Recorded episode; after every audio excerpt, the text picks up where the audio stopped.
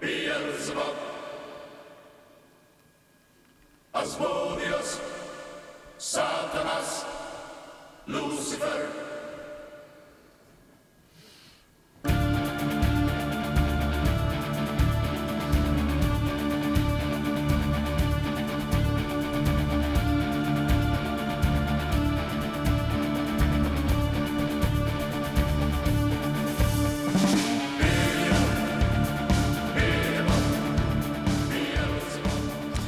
Y estamos un día más, ya el último prácticamente a falta de, de, pues, estamos a 70 horas o, o 65 horas del fin de año.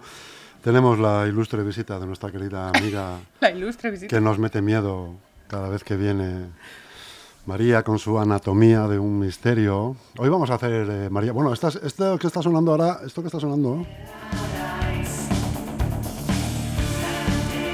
es tu despertador, ¿no? Lo tienes en el móvil, ¿no? Como despertador o no. Pues mira, antes ¿No? tenía otra canción que era mucho más metalera y mi pareja me dijo, eh, puedes Corta poner- ya, pues sí, corta, es corta que me levanto ya, dando ya, cabezazos a la pared, entonces no puedo poner estas cosas.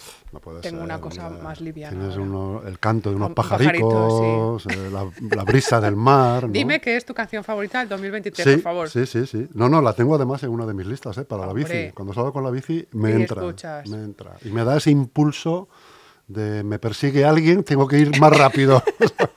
Viene María. Así que sí, sí, sí, María. sí. Bueno, ¿qué tal el 2023? Pues de Bueno, miedo, ¿no? De miedo. De miedo. De miedo, De miedo. sí, de miedo. Terrible, terrible, horrible, ¿no? Anus horribilis. Eh, Sí, un poco. ¿no? Un anus horribilis.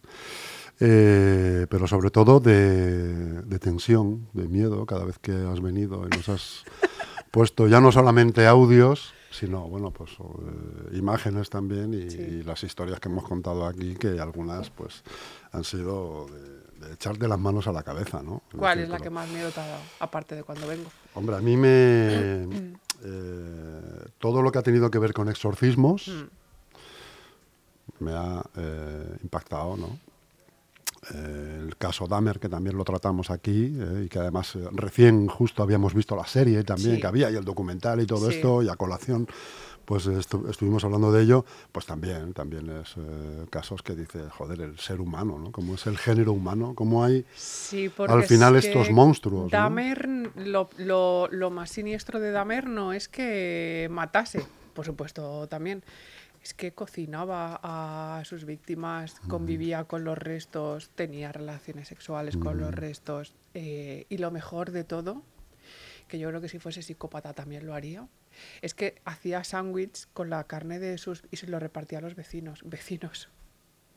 Como, ten- como vivas en un bloque, que sea así un poco, que no te caiga bien la gente, tío- eso es una idea, cao. Sí, de acá, sobre todo para repartir en las reuniones de vecinos. ¿no? Claro. Chicos, os traigo un agape porque esto se está alargando, ¿no? Y- Además, en mi comunidad, que no sé, han cogido la costumbre de que hay gente que no paga la comunidad. ¿No paga la comunidad? No te preocupes, yo te invito a un no sándwich. Pero vas a cenar muy bien. No pagas, pero vas a cenar muy bien. Sí, Pues bueno. esas cosas, ¿no? Eso- eh, alguna vez hemos comentado aquí, además, hay una película que se llama, creo recordar, es de Nicolas Cage, se llama 8 milímetros, no sé si te suena, que están persiguiendo a un, Es que me suena, pero no sé a un asesino que hacía snuff movies, que hemos hablado poco de eso, ¿eh? de los Eh, snuff movies. sí, no sí. tiene mucho que ver con los misterios, pero... Sí, bueno, te- para este 2024, no sé qué te parecerá, y a las chicas que andan por ahí detrás. Eh, quiero hacer programas un poco... eh, yo no soy muy conspiranoica, de decir, ¿eh? Yo soy un poco como que pasan las cosas, bueno, pues pasan y ya está. No, no me pongo a darle vueltas de es Mm. que en tal... mm, pero sí que me gustaría hacer a- algunos programas así un poco como más mm, de conspiración, pues como el asesinato de Kennedy, de leyendas, 11S, de leyendas urbanas, el digamos, origen entre comillas. del ¿no? COVID, aunque bueno, sean cosas pues que nunca vamos a saber o cuando las sepamos pues ya no importen. ¿Dónde están los restos de Jimmy Hoffa? No sé quién es Jimmy Hoffa. Jimmy Hoffa, El jefe de los sindicatos de camiones de Estados Unidos que desapareció Ah, en los sí. años 70 y jamás se ha vuelto a saber de él. ¿no? Vaya. Jimmy Hoffa. Pues sabes a mí lo que me parece también una historia así como muy... eh, eh, cuando, cuando persiguieron tanto a Bin Laden, eh, evidentemente por, por lo del 11S, de repente... eh, no me acuerdo quién salió, no sé si fue el presidente de, de Estados Unidos en ese momento o quién fue, que, o salió la noticia y dijeron, ya está, nos hemos cargado a Bin Laden. ¿Estamos seguros de ello? O sea, quiero decir, Esto es como si sí, yo mañana fue- llego y digo, oye, que ya, que he matado al asesino de... no- ya está, que ya no está. No, son cosas así un poco raras. Entonces, eso sí que me gustaría para, para el 2024. Hoy traigo una leyenda que empezó a resurgir mucho en los años 80. Tú que eres un poquito más No, no, pero que disculpa, yo. que estaba hablándote yo de lo de 8 milímetros, ¿te Sí. acuerdas de Nicolas Cage, que es un, eh, estaba persiguiendo a un tipo que hacía snap movies, Sí. y por eso se llama 8 milímetros, Sí. ¿no? Y hay una escena que, que te impone y que te hace pensar, ¿no? Y te hace pensar sobre todo en todo este, este año que hemos estado hablando, pues de este tipo de personajes. El papá este que encierra a sus 13 hijos y viola a las niñas y. Sí. tiene más hijos, Sí. el Dahmer y demás. Entonces hay una escena en la que al final le pilla. La, la cara del, del que hace los snap movies nunca se ve, ¿no? Nunca, al tipo nunca le ves. Pero al final le pillan haciendo una snap movie y el tío tiene una, un pasamontañas, ¿no? Puesto. Entonces le viene la policía, lo típico, ¿no? Bueno, La policía le, le reduce, tal, le Es que me sientan. suena, me suena esa peli. Le sientan y, y, eh, la cámara enchufa a, a Nicolas Cage, ¿no? que se hace de policía, y le quita la- el pasamontañas. Y Nicolas Cage hace, Hostia, que nos conocemos. Es que me suena, me suena la no, peli. se queda así, se queda sor- sorpre- sorprendido y le dice el malo, dice, claro, enfo- enfocan al malo ya y- Sí. y, es un tío normal y corriente, como pueda ser yo. Sí. Y le dice el tío, ¿qué esperabas ver un monstruo? Eso te hace pensar, ¿eh? Dice, Eh, es que es verdad, yo, es que mm, cualquiera puede ser un monstruo. Pero bueno, ¿cuántas Que veces... ahora- pensamos, eh, eh, la, la persona que hace esas cosas, te piensas que es un ser retorcido, No. siniestro, que vive en una, en una alcantarilla y sale por la noche. No, no. No. Es el vecino de al huye- lado. Huye de la gente normal. Ya Sí, te lo digo. Sí, pero te quiero decir, es el vecino de al lado Claro. que sale contigo con la basura, te pregunta por el tiempo. Esas noticias Eh. que salían antes en los 80 y los 90, cuando, cuando el marido se cargaba a la mujer o hacía o, o asesinaba a alguien y los vecinos te decían, pues si es que era muy majete. Si sí, bueno, que encantador. me subiera a compra.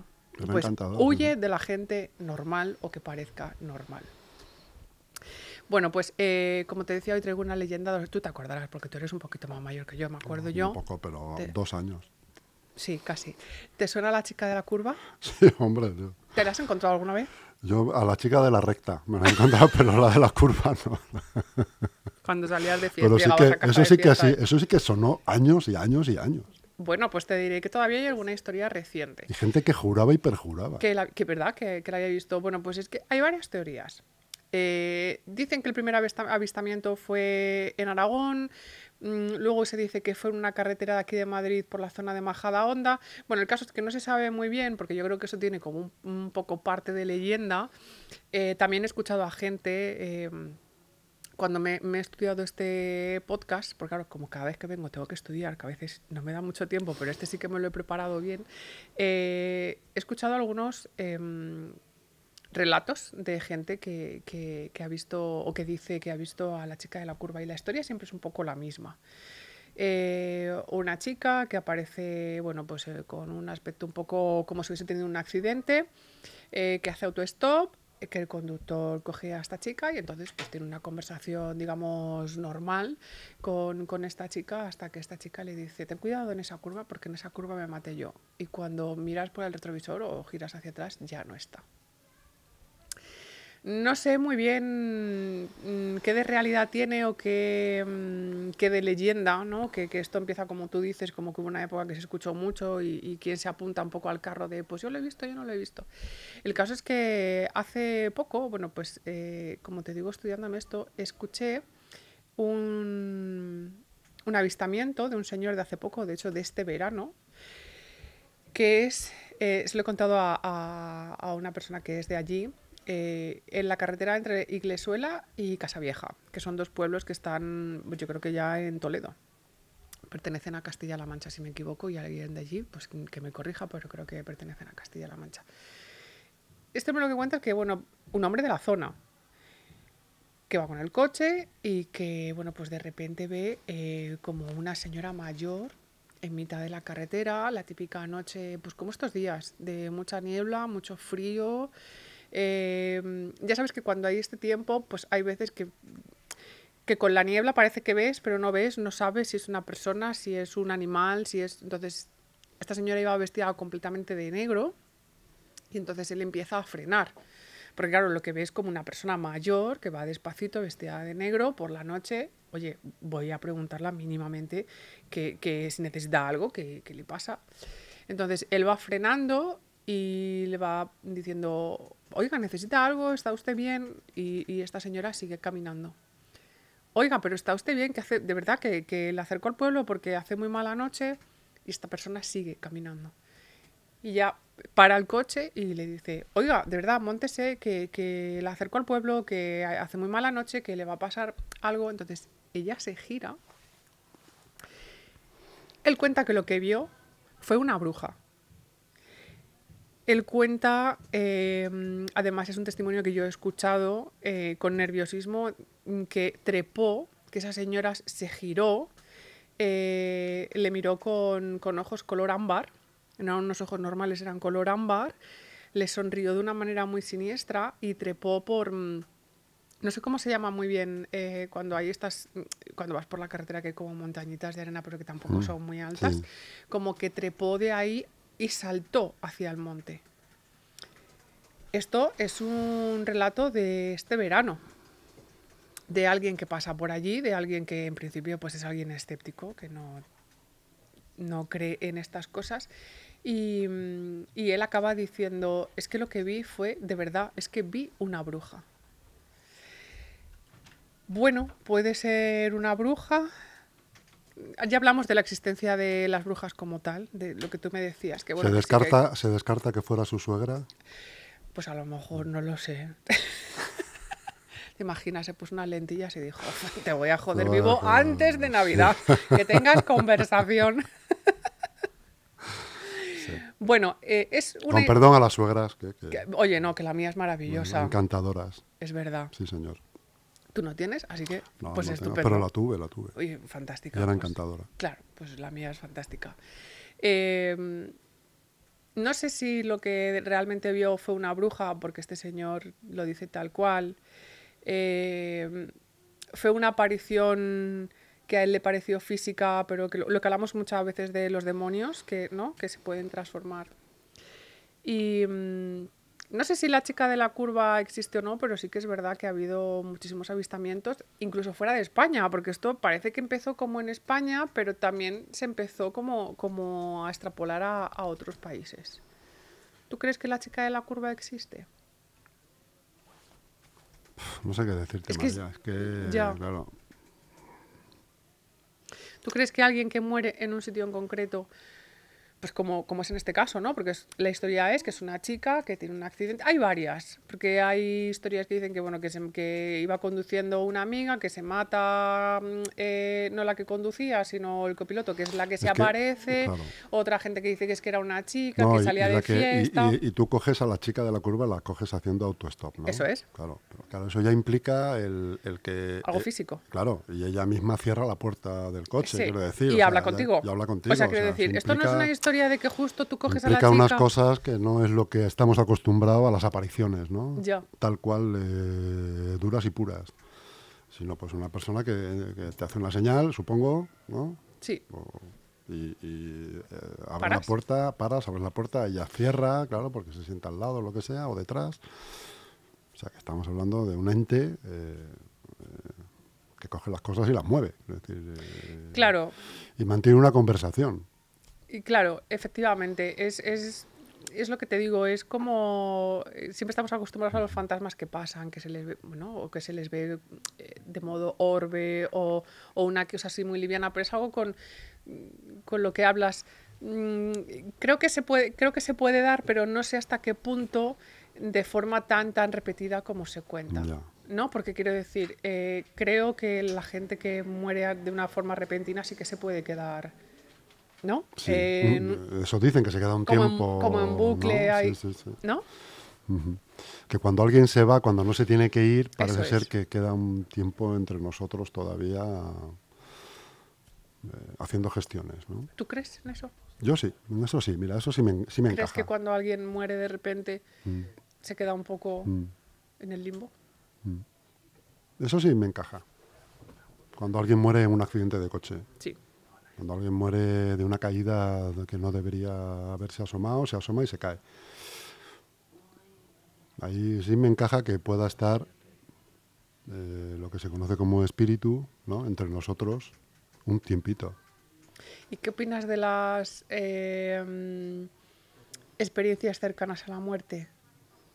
Tenemos que Eh, hablar de también Es me este es- encajan, eso me es encajan. un tema muy sí, interesante. Sí, Porque he oído un montón de gente, o sea, no solo eh, que yo me pongo documentales y la gente lo cuenta, sino gente de a pie, gente que conozco, que te cuenta cómo, cómo sale de, de su cuerpo y, y de- desde arriba, se cuenta mucho desde arriba o, o- o desde a un lado, ¿no? Que están viendo eh, lo que le están haciendo y luego lo hablan con el médico, ¿no? Y Oye, luego, mira, hay, es que... y luego hay otro aspecto que yo no sé si es muy cinematográfico o qué, pero que se dice mucho, es como muy común, que es de estos que te pasa, dice, me pasa la vida rápidamente en un segundo, Sí. toda mi vida me pasa en un segundo, ¿no? Que dicen, joder, eh, me estoy muriendo y encima Ya. el cine español, ¿no?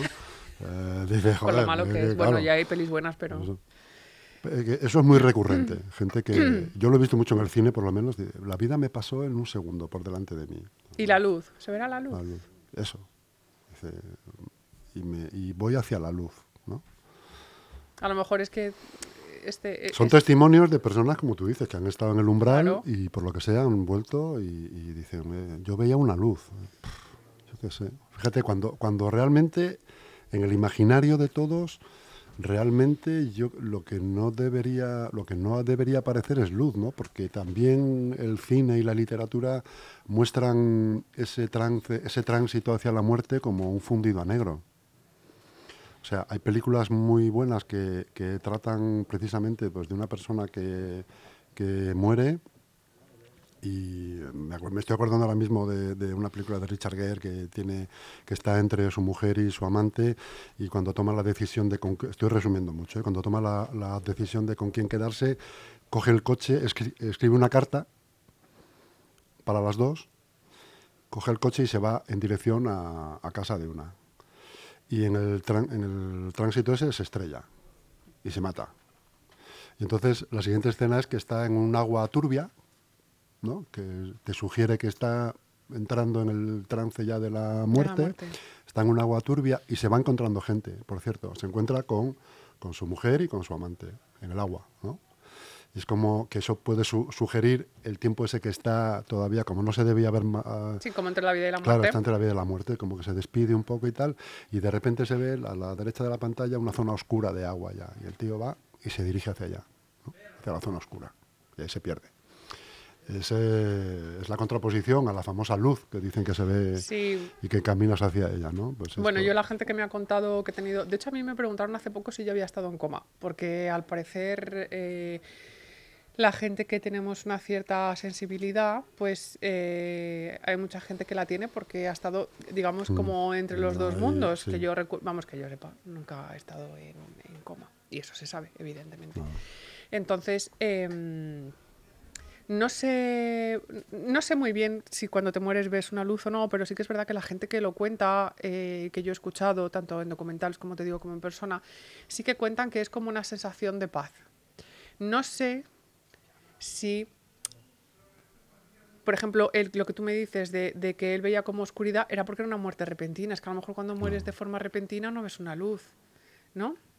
Aunque creo que todos tenemos nuestro día puesto, también te digo. Aunque sea repentino para el resto de los ¿Tú crees mortales. que hay un... Yo creo que tenemos sí, todos, sí. Sí, hay una fecha Sí. de caducidad, Sí, que somos yogures, sí.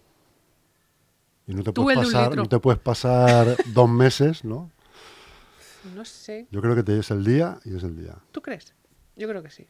No, es que tampoco lo sabemos. Pero el tema es quién pone eso. O sea, ¿quién, Ya. quién está con el calendario? No, No, pues tiene curro. ¿eh? Sí, sí, claro. Tiene curro. No lo sé, yo creo que sí, que todos tenemos el día y, y ya está. Y que cuando llega, si lo supiésemos, actuaríamos de otra manera, seguro. ¿No crees? Sí, porque fíjate, también otro aspecto a hablar de esto es, estamos hablando ya del, del último paso que hay ya, cuando ya estás en el umbral y, y- y- y estamos hablando de segundos prácticamente, ¿no? Pero un tema muy interesante también y que los veamos, porque tampoco viene a cuento, que tampoco es un misterio, sino que es una cosa que te hace reflexionar, que es eh, eh, los momentos, bastantes mo- momentos antes o días antes, cuando la gente ya sabiendo que va a fallecer, ¿no? Eh, La gente lo sabe. Claro. habla de esto, habla de, habla de, O sea, la- hay gente habla de lo que siente. yo que, yo que Ese momento también con es muy gente que, interesante. que es- mm, con pacientes, ellos saben, ¿eh? Cuando ellos te dicen, es que me voy a morir. Mm. Sí, es que, Es que- es que veo que que, me voy a estoy sintiendo morir, que me es voy. que me voy a que me voy. Sí, sí, Sí. sí. Estoy sintiendo que me voy. Y es muy interesante escuchar sus, sus reflexiones últimas, ¿no? Del el que lo puede hacer sobre, sobre esto. Hay libros muy buenos que me parece que lo hemos comentado aquí también, escrito por una enfermera, eh, que recoge los testimonios de personas ya terminales, ¿no? Y todos coinciden, además, eh, todos coinciden de una manera o de otra en que, en que todos se arrepienten eh, en esos momentos últimos ya de la vida, eh, pues de haberse dedicado a trabajar, más que nada, haber abandonado a la familia, no haber tenido una buena relación con los amigos, con los hijos, solamente trabajo, pertenencias, adquirir cosas, consumir, eh, Yo vivir vi- deprisa Vi hace poco un y meme. echan de menos, Sí. es decir, si me dieran cinco años más de vida cambiaría absolutamente. Hace poco vi un meme que a mí me hizo reflexionar, porque al final esas cosas te hacen reflexionar y dices, jo, tengo que cambiar esto, pero es que al final te vuelves a meter en tu Vuelves bucle a tu y dinámica. es muy difícil, ¿no? Pero el meme era un, un señor joven, un tío joven, que empieza a correr, ¿no? Entonces, eh, lo que le, le sale como, digamos, como una caña de pescar, ¿vale? Que tiene delante de él Ujú. con dinero. Sí. Y entonces él corre, corre, se- corre, se corre. hace y un- entonces un se va esqueleto. haciendo cada vez más mayor, más mayor, más mayor, hasta que se hace un esqueleto visto, y muere. Y es una buena reflexión porque estamos siempre, em, o sea, nuestros objetivos no son, eh, tengo mm, que pasar más tiempo libre. em, el mío sí, ¿eh? Yo eso lo tengo muy claro. O sea, para, mío, para mío, mí, o totalmente, sea, para mí mi totalmente. Tiempo cada vez es Más fundamental. ¿vale? Para hacer lo que sea, leer, salir, estar con mi pareja, lo que sea, pero para mí mi tiempo es fundamental. Pero es verdad que en general, y ahora que estamos en Navidades, la gente que busca, la, gente busca tener el mejor móvil, eh, comprar no sé qué, tener no sé cuánto, y al final es que eso no tiene importancia, porque es que al final te vas y qué importancia tiene que tengas un móvil más patata o menos patata. En Estados Unidos dicen que- que, que, mm, que cuando uno cuando, te vas no va detrás del, del coche fu- funer- funerario un camión de mudanzas. Con tus cosas, lo dejas aquí todo y no sirve de nada haber estado de- de- habiéndote dedicado toda la vida a, a recopilar eh, cosas y bienes y tal para al final irte como vienes, sin nada, ¿no? Sin nada, bueno, yo creo que, perdón, vivimos en una sociedad también en la que yo veo cada vez más, porque yo, eh, cuando llega diciembre... Tú fíjate que los egipcios se enterraban con, sí, sus, claro. con sus no, cosas perdona, pero sus cosas no. y sus mascotas. Y con su servicio. Y con vivo. su servicio. Vivo. Vivo. Porque pensaban que les iban a necesitar en el más allá. Pero, Ojo. pero ¿de qué les sirvió eso? Nada, pues, Pues porque que- murió todo el mundo, murieron las No, mascotas. pero- murieron- y de que al final eh, lo que ha servido es para que años después robaran todo eso los, Claro, los saqueadores de tumbas, ¿no? ya está. Yo, yo te digo que yo me despego mucho, ahora llega diciembre yo a todo el mundo que tengo alrededor y, y todo el mundo lo sabe y me respeta, digo, no quiero saber nada de nadie. De la Navidad. Me parece una época horrorosa, ya no por la Navidad en sí, que es un- una celebración No, yo por eso no te he dicho nada tampoco. He respetado. ¿eh? Lo Porque leí, lo leí, viendo, eso, sí, sí. Eh, es una... Hablamos por WhatsApp. Eh, sí, sí, sí. Es, una, es un festejo religioso que, bueno, pues a mí me da exactamente igual. Pero es que yo veo el comportamiento de la gente y yo digo, es que yo no quiero ser así. Que respeto, ¿eh? Ojo, respeto quien quiera salir, quien quiera salir a cenar, quien quiera comprar, quien quiera... lo que quieran. Pero es que, Jolín, mm, yo veo que la gente mm, entra en una tristeza, o sea, está mal por lo que sea, está con tristeza, está con ansiedad, está con... Y es como, pues me he comprado no sé qué, me he comprado no sé cuánto. me- Vale, tus problemas desaparecen.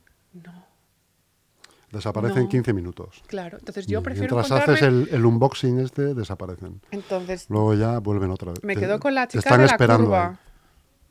Te están- no, digo los Ah, digo. problemas, que te están esperando ahí. Cuando haces el unboxing... Efectivamente, y acabas, dices, bueno, pues vale, tengo un iPhone 18, que irán ya por el 18 o el 19, pero sigo llevándome mal con mi madre, mi padre, o la marida, o con quien sea.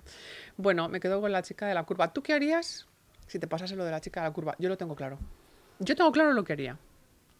Di- tú di Bueno, yo por, por definición no cojo autoestopistas, pero si tuviera que cogerlo, Bueno, Pues eh, ese, mm, eh, y me dice, ten cuidado en esa curva que ahí fue donde yo me Sí. ¿y desaparece? Y desaparece. Sí. Pues ¿qué voy a hacer? no sé, frenar. No sé, no se me ocurre. O acelerar. No sé. o del susto me estrello yo también Esto en a esa digo, a curva. lo mejor te estrellas. ¿Tú qué harías? ¿Echar el pestillo a las puertas? No, para que yo no se- frenaría, pararía un segundo como diciendo, "Uf, ¿qué me acaba de pasar? Y volvería a pasar, o sea, iría para atrás y, yo volverías digo, otra vez. claro, digo, a ver que me aclare a mí esto, ¿cómo es? Por favor. No había caído. Hola a todo el mundo. No había hola". caído en que podrías, en que tú harías eso. No Yo caído. pararía para volver a montar a la chica de la curva, que me explique mm, Ya, muchas ya- cosas. ya que no le explique más- preguntaría ni dónde va ni nada de No, esto, no, no. Ya le Yo preguntarías, le preguntaría, "Oye, vamos a ver, ¿dónde ha- esto- ¿qué ha pasado? Eh, no? Sí, eso es. ¿Qué has hecho? ¿Qué ha pasado? ¿Cómo has hecho? ¿Dónde vas cuando desapareces? ¿Cómo es esto? Por favor, explícame el más allá, porque yo tengo Otra un cosa, podcast y a otra, veces se me cosa, otra cosa, María, es que se subiera. Igual, igual te paras y dices, tú otra vez, pasa de la banda, tira, tira, anda, tira, date aire. Pero, bueno, bueno, bueno. Bueno, encontrarse con un fantasma siempre es... A mí lo mejor que me ha pasado este año fue meterme en el sanatorio de Agramonte por dos cosas. Una, para mí fue como un acto de fe. O sea, esto no es un vídeo, como lo que te decía, esto no es un vídeo que yo vea en YouTube de alguien que se encierra y puede poner psicofonías. No, no, no. Yo me encerré, yo escuché cosas, yo grabé cosas, yo viví cosas. Y en el 2024, pues mm, quiero hacer otro aislamiento Otro como mínimo. ¿Te apuntas? En otro sitio. En otro sitio, claro. Sí, hombre, ya me apunto. Pero no corras. Y además llevo invitados. Vale, Yo me apunto. pero son majetes. Sí. No gritan y eso. No, no, que tengo no, una no, no. compañera que es súper incrédula y dice, yo tengo que ir. Y te digo, pero no vale gritar. Bueno, no lo sé. sí. claro, no vale gritar, no vale correr. No vale... Joder, es que no valen muchas cosas, macho. es que hay que ir claro. tranquilo. Bueno, pues quedamos en eso, María. Bueno, 2024 Que más miedo y tengas más un feliz año lleno de, lleno de misterios Sí, a resolver, sí. ¿no?